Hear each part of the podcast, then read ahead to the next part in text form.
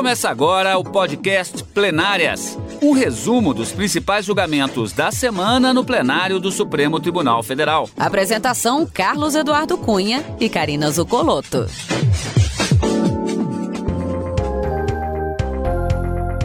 Hoje, com os principais momentos das sessões dos dias 15 e 16 de setembro de 2021.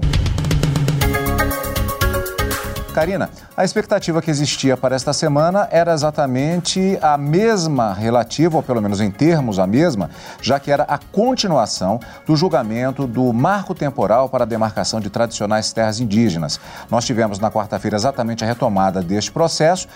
Não, não continuou porque temos o pedido de vista do ministro Alexandre de Moraes, vamos dar mais detalhes daqui a pouco, mas temos uma marcação de posições de um voto do relator e outro do ministro Nunes Marques que divergiu. É isso aí, Cadu. Esse foi apenas um dos destaques dos três julgamentos que aconteceram no plenário do Supremo Tribunal Federal, embora nenhum deles tenha sido concluído. Foi uma semana de pedidos de vista e suspensão de um outro julgamento também. A quarta-feira, como você disse, foi iniciada com a retomada do voto do ministro Nunes Marques, cujo voto começou a ser apresentado na semana anterior, mas foi interrompido em razão do adiantado da hora e finalizado na quarta-feira, quando então o ministro Alexandre de Moraes pediu vista desse recurso extraordinário para, considerando todos os argumentos trazidos não só para, pelo relator, como também pelo ministro Nunes Marques, que abre a divergência, é, encerrando um placar até então de um a um, não é? Ministro Edson Fachin a favor dos povos indígenas contra o marco temporal e ministro Nunes Marques se manifestando de forma completamente oposta. Ministro Alexandre de Moraes suspende o julgamento em razão de pedido de vista. Mas na quarta-feira foi iniciado também um julgamento, mas suspenso, sem apresentação do voto do relator. Coincidentemente, também o ministro Alexandre de Moraes, uma ação direta de inconstitucionalidade que questiona uma lei de 2015 e que trouxe diversas modificações, tanto na CLT como no Código de Trânsito Brasileiro, envolvendo os motoristas profissionais. É a chamada Lei dos Caminhoneiros, que está sendo questionada no Supremo Tribunal Federal. Relatório lido, sustentações orais feitas, julgamento sine dia para retornar. E na quinta-feira foi iniciado, mas também interrompido agora por um pedido de vista do ministro Gilmar Mendes, um outro recurso extraordinário da relatoria do ministro Edson Fachin, em que se discute a possibilidade, ou na verdade, a constitucionalidade ou não do sequestro de verbas públicas do estado do Rio de Janeiro em razão do não pagamento de precatórios parcelados. Aqui o questionamento envolve modificações feitas pela Constituição num regime, trazendo um regime especial de pagamentos de precatório em razão da emenda constitucional número 30 do ano de 2000. Julgamento iniciado, mas também não concluído. Três temas, portanto, para a gente comentar aqui no nosso plenárias de hoje. Exatamente, Karina. E aqui estamos falando da chamada sessão presencial, ainda que feita em sistema misto de videoconferência. Vamos fatiar todos os temas, esses temas que a Karina já adiantou agora, no nosso programa de hoje. Agora, também temos hoje plenário virtual. Plenário Virtual. Só para lembrar, plenário virtual é exatamente a plataforma que é disponibilizada é, por meio digital em que os ministros apresentam os atos processuais, não apenas dos ministros, mas também de advogados, representantes legais, são feitos durante um determinado período de tempo. É diferente do plenário, da sessão plenária presencial por videoconferência, que acontece quartas e quintas-feiras, que você acompanha ao vivo direto do plenário. Em julgamento no plenário virtual, por unanimidade, os ministros do Supremo invalidaram lei de Roraima que autoriza o uso de mercúrio nos garimpos. Reportagem de Viviane Novaes. O partido Rede Sustentabilidade entrou com uma ação no STF contra a lei de Roraima de fevereiro deste ano, que instituiu o licenciamento para o garimpo. O partido alegou que essa legislação autorizou o uso do mercúrio, o que afronta o direito fundamental ao meio ambiente ecologicamente equilibrado previsto na Constituição Federal. Também argumentou que a norma dispensa o estudo e o relatório de impacto ambiental, o que vai contra as regras federais que só admitem o licenciamento simplificado para as atividades de baixo impacto. O mercúrio é usado para separar e extrair o ouro da rocha ou da areia, mas é um metal tóxico, contamina o solo e a água e ameaça a saúde dos animais e do homem. Para o relator da ação, ministro Alexandre de Moraes, a legislação de Roraima afronta a competência da União para normas gerais sobre o assunto. O ministro também disse que a lei sobre a Política Nacional do Meio Ambiente estabeleceu que o licenciamento é um instrumento importante de proteção ambiental. No voto, o relator afirmou que a expedição de licenças ambientais específicas para as fases de planejamento, instalação e operacionalização de empreendimentos potencialmente poluidores não é arbitrária ou juridicamente indiferente. Representa uma cautela necessária para a efetividade do controle exercido pelo órgão ambiental competente. Alexandre de Moraes disse que o meio ambiente deve ser considerado patrimônio comum de toda a humanidade para a garantia de sua integral proteção, especialmente em relação às gerações futuras. Todos os ministros acompanharam o voto do relator e invalidaram a lei de Roraima. E vamos para a sessão plenária presencial, ou seja, na sessão plenária presencial e por videoconferência, como já dissemos, do Supremo Tribunal Federal de quarta-feira, dia 15, o julgamento da tese do marco temporal para a demarcação de terras indígenas foi suspenso por pedido de vista. A reportagem é de Renato Rosa. O julgamento foi retomado com a continuidade do voto do ministro Nunes Marques a favor do marco temporal. Segundo essa tese, os indígenas só podem reivindicar as terras que ocupavam até a data da promulgação da Constituição Federal, 5 de outubro de 1988. Para o ministro, a derrubada desse entendimento leva ao risco de conflitos fundiários e a expansão das terras indígenas seria infinita. Esse entendimento prestigia a solução que pondera valores constitucionais igualmente relevantes. De um lado, a proteção e incentivo à cultura indígena, de outro, a segurança jurídica, o desenvolvimento regional, o direito à propriedade privada, o direito à moradia e ao sustento de outros cidadãos integrantes da sociedade brasileira. O ministro Alexandre de Moraes pediu mais tempo para analisar o caso. Não há data fixada para a retomada do julgamento. O eminente ministro Nunes Marques não só apresentou a divergência, como trouxe é, diversos pontos é, na sua tese que necessitam uma análise detalhada. Então, presidente, eu peço vista dos autos. Com a divergência aberta por Nunes Marques, o julgamento segue empatado. Na semana passada, o relator, ministro Edson Fachin, votou a favor dos indígenas, contra a reintegração da posse da reserva biológica do Sassafrás ao Instituto do Meio Ambiente de Santa Catarina.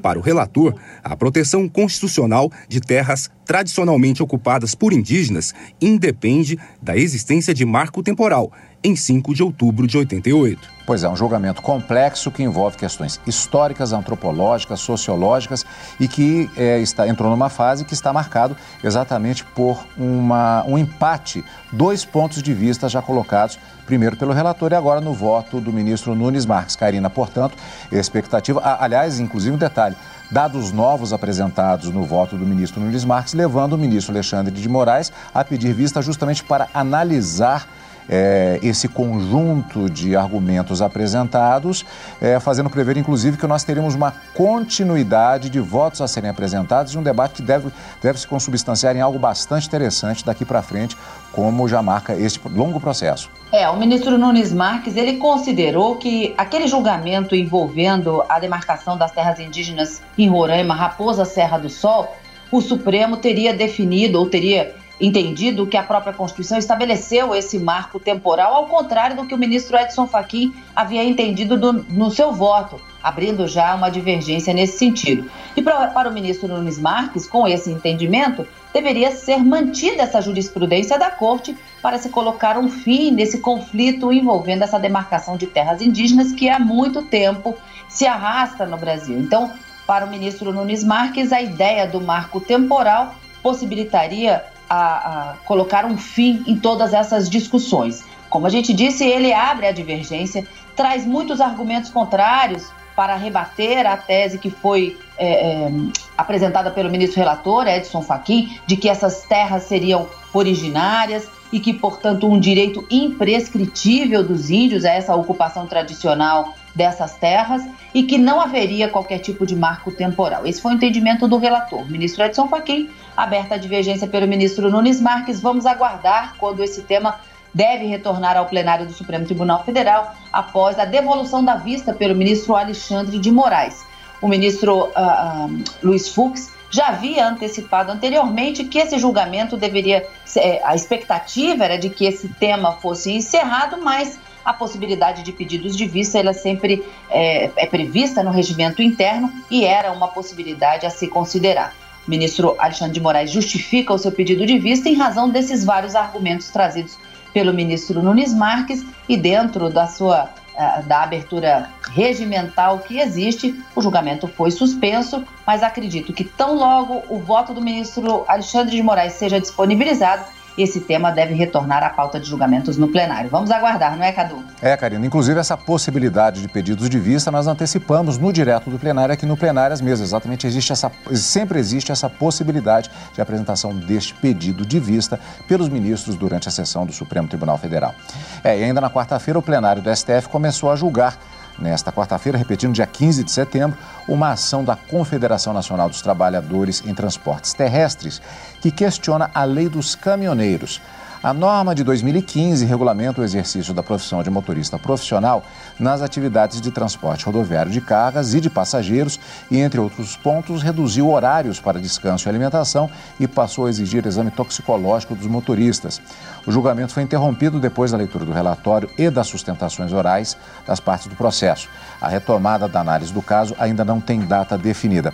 Karina, é um processo que ele tem uma importância muito grande também, primeiro, pela questão econômica propriamente dita, afinal, existe essa preponderância do transporte de cargas por rodovias no Brasil, algo que é bastante discutido, inclusive, e também uma questão de segurança, na medida em que existe a situação das estradas brasileiras, a condição de trabalho dos motoristas motoristas profissionais, tanto de caminhões quanto do transporte de passageiros, é uma questão. E, sem contar, é claro, a questão trabalhista envolvida aqui. Um processo que também promete chamar atenção na medida que tenhamos a, já a apresentação em, próximas, em uma das próximas sessões do voto do ministro relator. É exatamente, Cadu. Essa ação direta de inconstitucionalidade questiona a lei de 2015 que alterou uma, alguns dispositivos de uma lei anterior que tratava sobre esse mesmo tema e argumenta-se também que a alteração feita em alguns dispositivos da CLT, a consolidação das leis do trabalho, e também no Código de Trânsito Brasileiro seriam inconstitucionais. Um dos pontos argumentados e que deveria ser declarado inconstitucional também é essa exigência da qual você, a qual você mencionou sobre o exame toxicológico periódico nesses motoristas profissionais, quando da habilitação e renovação da habilitação e também na admissão e demissão do vínculo empregatício. Há um argumento de que isso violaria direitos fundamentais desses trabalhadores. O relator, como você disse, é o ministro Alexandre de Moraes, que ainda não proferiu seu voto até agora. Nós só tivemos a leitura do relatório e sustentações orais. Vamos aguardar também quando esse tema deve retornar ao plenário. O STF voltou a discutir normas para pagamento de precatórios. Duas ações estavam na pauta da sessão da quinta-feira, dia 16 de setembro. Numa delas, os ministros têm de avaliar o sequestro de recursos financeiros do Rio de Janeiro no caso de parcelamento compulsório de precatório. A outra questiona mudanças nas normas para o pagamento de precatórios judiciários. Antes de rever o que aconteceu na sessão, vamos saber um pouco mais sobre o assunto na reportagem de Manuela Rolim.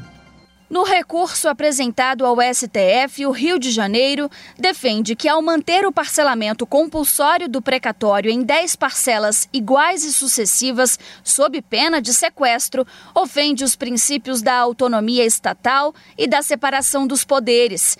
O recurso destaca ainda que o parcelamento é uma imposição de despesas sem prévia dotação orçamentária ao Estado e não obedece à precedência da ordem dos precatórios. O relator é o ministro Edson Fachin. Precatório é uma espécie de requisição de pagamento quando o poder público é condenado em processo judicial em ações com um valor total superior a 60 salários mínimos por beneficiário. Essa requisição de pagamento é encaminhada pelo juiz da execução para o presidente do tribunal. As que são recebidas até o dia 1 de julho de cada ano são incluídas na proposta orçamentária do ano seguinte. Já as que chegam depois são atualizadas no dia 1 de julho do ano seguinte e previstas na proposta orçamentária subsequente. O plenário do STF também vai analisar uma ação direta de inconstitucionalidade apresentada pela Ordem dos Advogados do Brasil contra emenda constitucional que alterou as normas para o pagamento de precatórios judiciários. Pela mudança, os precatórios pendentes até a data da promulgação da emenda e os que decorrem de ações ajuizadas até o dia 31 de dezembro de 1999 serão liquidados pelo seu valor real, acrescidos de juros legais e em prestações anuais iguais e sucessivas no prazo máximo de 10 anos. Segundo a OAB, o dispositivo ofende o princípio do acesso ao judiciário, do devido processo legal, da proporcionalidade, da separação dos poderes, da isonomia e do Estado de Direito. O relator é o ministro Nunes Marques e um dos processos foi chamado a julgamento apregoado na sessão da quinta-feira, dia 16 de setembro. Foi exatamente o julgamento do recurso do Estado do Rio de Janeiro, que trata do sequestro de recursos públicos em caso de não pagamento de precatórios parcelados. O relator, ministro Edson Fachin, votou pela improcedência do recurso, reconhecendo que o sequestro de verbas públicas, nesse caso, segundo o ministro, é constitucional. O tema tem repercussão geral reconhecida. A reportagem sobre o julgamento é de Marta Ferreira. No recurso apresentado ao STF, o Estado do Rio de Janeiro defende que o parcelamento compulsório de precatório em 10 parcelas iguais e sucessivas, sob pena de sequestro de recursos financeiros, implica em ofensa aos princípios da autonomia estatal e da separação dos poderes. O recurso destaca ainda que o parcelamento é uma imposição de despesas sem prévia dotação orçamentária ao Estado e não obedece à precedência da ordem dos precatórios. Do ponto de vista dos jurisdicionados que conquistaram o direito ao pagamento do seu crédito, sob um regime, sob um ato jurídico perfeito, sob o regime da coisa julgada e no regime constitucional de pagamento único, não há razão plausível para que eles sejam diferenciados para que recebam de forma diversa e mais prejudicial. O Procurador-Geral da República, Augusto Aras, se manifestou pela procedência do recurso extraordinário. O fracionamento no tempo do pagamento da dívida atinge o direito adquirido do credor, o ato jurídico perfeito, a coisa julgada, a separação dos poderes e a efetividade da tutela jurisdicional. As dificuldades financeiras do Estado não justificam uma moratória na quitação do débito em prejuízo do credor. O relator ministro Edson Fachin votou pela improcedência do recurso, considerando ser constitucional o sequestro de recursos financeiros do Estado no caso de parcelamento compulsório de precatório. A partir da emenda constitucional 30, todas as demais modificações da sistemática do, dos precatórios admitiram o sequestro. O sequestro de verbas em razão da não alocação orçamentária para a satisfação dos débitos com precatórios, como se extrai, por exemplo, do artigo 103 do ADCT, entendo não se encontrar ali a facultatividade almejada haja visto que os precatórios encontram-se vencidos, desrespeitando a normatividade geral do artigo 100, contido expressamente no próprio corpo da Constituição. Faquim propôs a adoção da seguinte tese de repercussão geral: É constitucional o sequestro de verbas públicas pela autoridade judicial competente, nas hipóteses do parágrafo 4 do artigo 78 do ADCT, cuja normatividade veicula regime especial de pagamentos de precatórios de observância obrigatória por parte de entes federativos inadimplentes na situação descrita pelo caput do dispositivo fecho Depois do voto do relator, o ministro Gilmar Mendes pediu vista e o julgamento foi suspenso.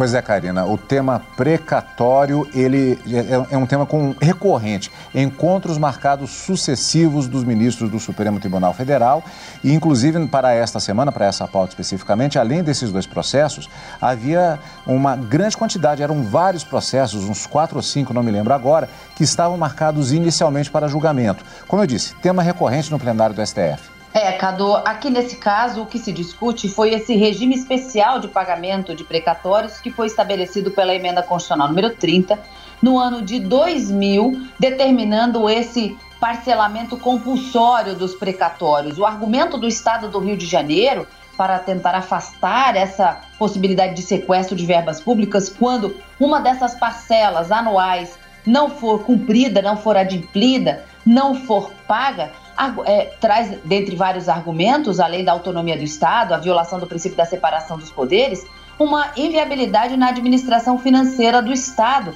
já que essa possibilidade de sequestro, em caso de não pagamento de uma das parcelas, é, faria com que o Estado tivesse uma despesa não prevista previamente, é, uma dotação orçamentária para esse pagamento. E isso violaria a Constituição. Então, são vários argumentos que são trazidos neste recurso extraordinário para, para se buscar a declaração de inconstitucionalidade desse regime especial, mas até o momento não convenceu, pelo menos o relator, ministro Edson Fachin, que votou contra o argumento trazido pelo Estado do Rio de Janeiro para manter a constitucionalidade do regime especial deste tipo de pagamento compulsório e parcelado dos precatórios. Ministro Gilmar Mendes, como a gente disse, pediu vista do processo. Vamos aguardar também mais esse caso quando retornar ao plenário. A gente vai acompanhar tudinho aqui na TV Justiça. Como você disse, Karina, foi a semana dos pedidos de vista. Faz parte do regimento, faz parte da, da própria legislação do processo de julgamentos, no caso especificamente do plenário do Supremo Tribunal Federal.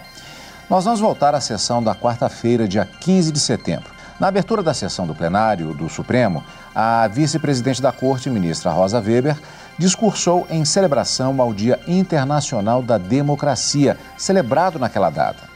A ministra destacou que um regime democrático não se resume a escolhas periódicas por voto secreto e livre de governantes, mas exige também o exercício constante do diálogo, da tolerância e da mútua compreensão das diferenças. Para a ministra, considerando em especial os mares revoltos em que o país tem navegado, vale a pena reafirmar a fé no regime democrático consagrado na Constituição Federal de 1988. Rosa Weber enfatizou ainda que refletir sobre a democracia não constitui mero exercício teórico, mas necessidade inadiável que a todos se impõe. É da essência mesma do regime democrático a convivência de opostos. E dessa pluralidade é que resulta a realização de um dos princípios estruturantes do Estado democrático de direito, como expressamente consagra a nossa Constituição. A necessidade de conferir garantia e estabilidade desses direitos essenciais é, em país regido por uma Constituição democrática como a nossa, uma das funções mais relevantes e irrenunciáveis do Poder Judiciário, o exercício da jurisdição das liberdades. Ao Poder Judiciário compete, por imposição institucional, a garantia da rigidez do jogo democrático por meio da proteção de todos os seus partícipes, a partir do reconhecimento da eficácia das salvaguardas constitucionais que englobam, para efeito de sua proteção, os direitos humanos e fundamentais contra quaisquer formas de opressão, intolerância, exclusão e discriminação. E assim nós encerramos o nosso Plenárias de hoje com os destaques da semana entre os julgamentos e acontecimentos do plenário do Supremo Tribunal Federal. Karina, encontro marcado para mais movimentações do plenário e julgamentos na próxima semana. Exatamente, Cadu. Na próxima quarta e quinta-feira, ao vivo, no direto do plenário, mas nesse final de semana as notícias são no plenário. Você acompanha o Plenárias aqui na Rádio Justiça e também pelo YouTube. Obrigado pela sua companhia. Você acompanhou o podcast Plenárias, um resumo dos principais julgamentos da semana no plenário do Supremo Tribunal Federal. Apresentação: Carlos Eduardo Cunha e Karina Zucolotto.